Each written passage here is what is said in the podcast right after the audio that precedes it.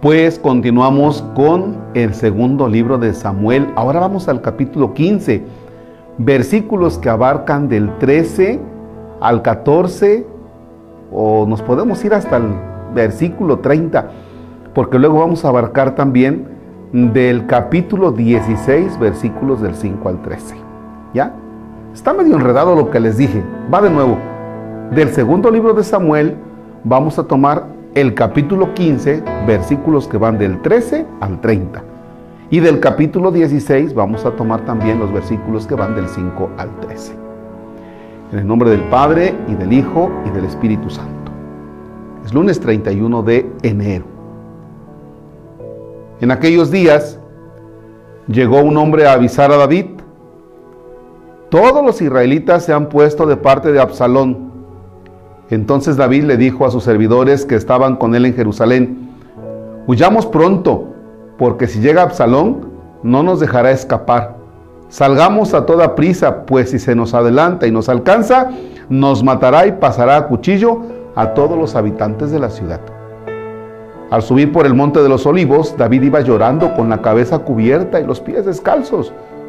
Todos sus acompañantes iban también con la cabeza cubierta y llorando. Cuando llegaron a Bahurim, un hombre de la familia de Saúl llamado Semeí, hijo de Gerá, le salió al encuentro y se puso a seguirlos. Los iba maldiciendo y arrojaba piedras a David y a todos sus hombres. El pueblo y los soldados se agruparon en torno a David. Semeí le gritaba, fuera de aquí, asesino malvado.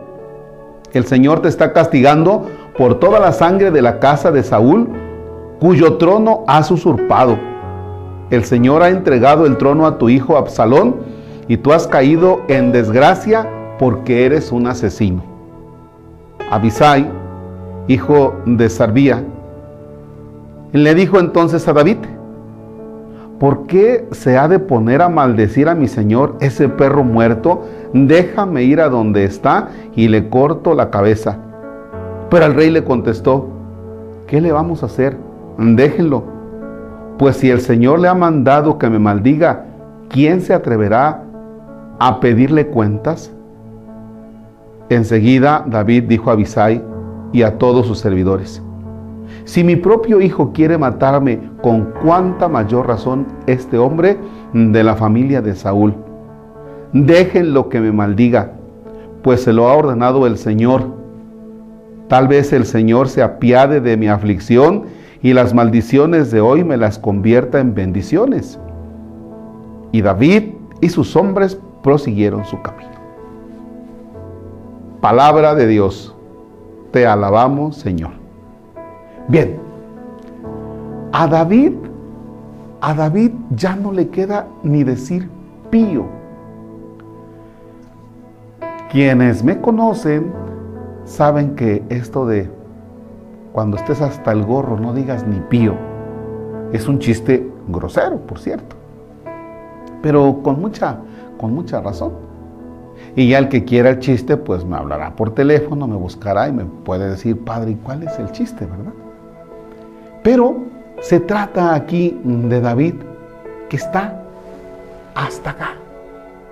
O sea, pobre de David, ya la regó Tenía todo el favor de Dios, recordemos eso, tenía todo el favor de Dios, pero ahora la ha regado. Y entonces Semeí le va gritando, fuera de aquí, asesino malvado, el Señor está castigando por toda la sangre de la casa de Saúl, cuyo trono has usurpado. El Señor ha entregado el trono a tu hijo Absalón y tú has caído en desgracia porque eres un asesino.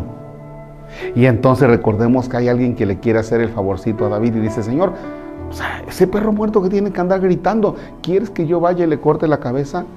Y le dice David sabiamente, fíjense, fíjense bien, dice, si mi propio hijo quiere matarme, con cuánta mayor razón este hombre de la familia de Saúl, déjenlo que me maldiga. O sea, como diciendo, me lo merezco, me lo merezco.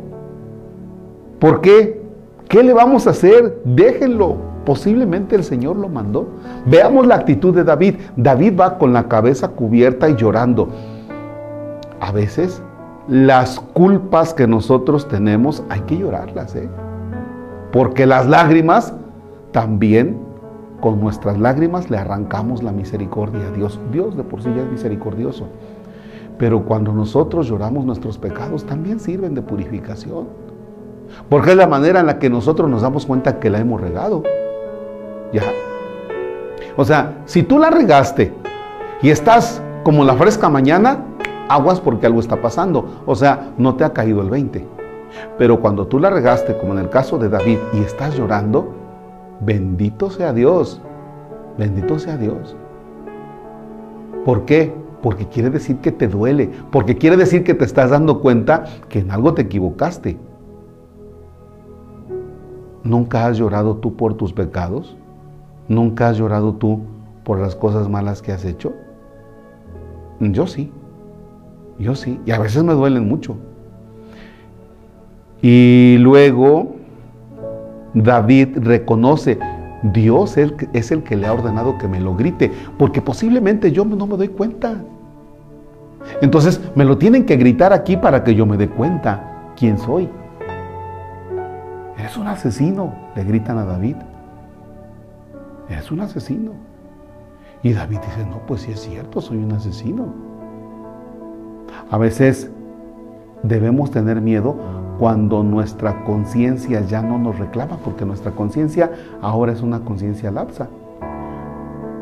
Antes, cuando te robabas cinco pesos, decías, híjole, es que me robé cinco pesos. Y tu conciencia se vuelve lapsa cuando tú te robas 100 o 200, o personas que hacen unas tranzas tremendas y ya, pues es, es normal, aguas. Para David esto no es normal, dice, pues, dice, dice David, Dios le ordenó que me lo grite, déjalo. Y tal vez ahora, esa es la parte que me encanta de David también, porque dice, tal vez el Señor se apiade de mi aflicción y las maldiciones de hoy me las convierta en bendiciones. O sea, todavía tiene esperanza David. ¿Ya? Sácale jugo a este texto, sácale jugo para tu vida. ¿En qué te pareces a David? ¿En qué te parece David? En esa situación que David va llorando con la cabeza cubierta y que le van gritando y que él se reconoce, pero también tiene esperanza. ¿Sale? Te dejo, te dejo con Jesús Eucaristía para que medites delante de Él esta historia de David, esta parte de la vida de David.